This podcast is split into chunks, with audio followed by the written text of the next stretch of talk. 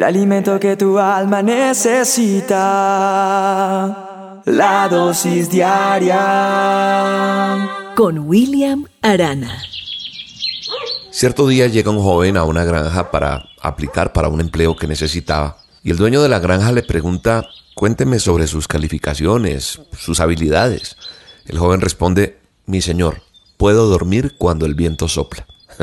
Esto sorprendió mucho al granjero, al dueño de, esta granja y le dice, bueno, usted me cae bien, veo que tiene la disposición, el ánimo de trabajar, así que lo contrata. Unos pocos días más tarde, el granjero y su esposa fueron despertados en la noche por una violenta tormenta. Entonces, rápidamente comenzaron a revisar las cosas para ver si todo estaba seguro y se dieron cuenta que las ventanas de la granja habían sido aseguradas, que había un buen suministro de leña junto a la chimenea. El joven dormía profundamente. El dueño de la granja y su esposa miraron bien en su propiedad y empezaron a inspeccionar todo. Hallaron que todas las herramientas habían sido colocadas en el depósito en el lugar que le correspondía. El tractor había sido movido al garaje, el granero estaba adecuadamente bajo llave y los animales estaban bien tranquilos, calmados, cada uno en su lugar. Todo estaba bien. El granjero comprendió entonces el significado de las palabras de este joven. Puedo dormir cuando el viento sopla. ¿Por qué? Porque el obrero hizo su trabajo leal y fielmente, con diligencia. Cuando los cielos estaban claros, cuando el clima estaba perfecto, estaba preparado para la tormenta. Cuando ésta vino, no hubo necesidad de afanarse y correr a arreglar las cosas. Así que cuando el viento sopló, él no tuvo temor y pudo dormir cuando el viento soplaba.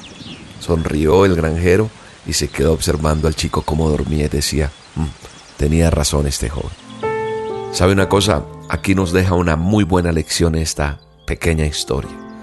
Cuando caminamos con diligencia, cuando somos prestos a hacer las cosas y a dejar fuera la pereza, la productividad, la responsabilidad que tenemos, la ponemos en marcha, entonces podemos descansar sabiendo que justo hemos hecho lo que teníamos que haber hecho. Ahora la pregunta que te tengo es, ¿estás siendo responsable en donde vives, donde trabajas, en el ministerio, en donde duermes, en donde habitas, en donde estás?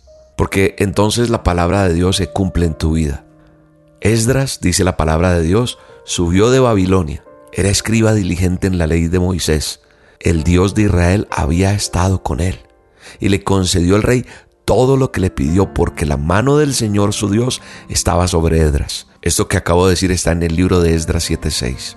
Hay que ser como Esdras, saber que nos presentamos delante de quien nos presentemos y Dios está sobre nosotros. Nosotros tenemos que ser diligentes, dejar fuera la pereza para poder alcanzar las grandes riquezas, como dice Proverbios 12:27. Dios quiere darnos a nosotros bendición, Dios quiere darnos provisión, Dios quiere hacer cosas grandes en nuestra vida, pero también tenemos que ser diligentes, porque tal vez el perezoso ambiciona y no consigue nada, pero el que es diligente ve cumplidos sus deseos. Eso dice la palabra de Dios, nuestro manual de instrucciones en Proverbios 13:4. Así que hoy la motivación es a ser diligentes, a echar fuera la pereza. Habrá momentos de hacer pereza, de hacer un poco más de lochita y todo, pero tenemos que ser diligentes, planificar y ejecutar. Y Dios estará con nosotros. Dios es un Dios de orden. Dios es un Dios que respalda los proyectos y los planes. Tenemos que levantarnos, salir adelante por encima de la circunstancia y Dios te va a respaldar. Un abrazo y que Dios te bendiga. Sigo tus pasos lo decido cada día en la mañana. Y no importa si otras voces por mí llaman. Sigo tus pasos. Sigo tus pasos. Y en tus huellas hay vida y esperanza.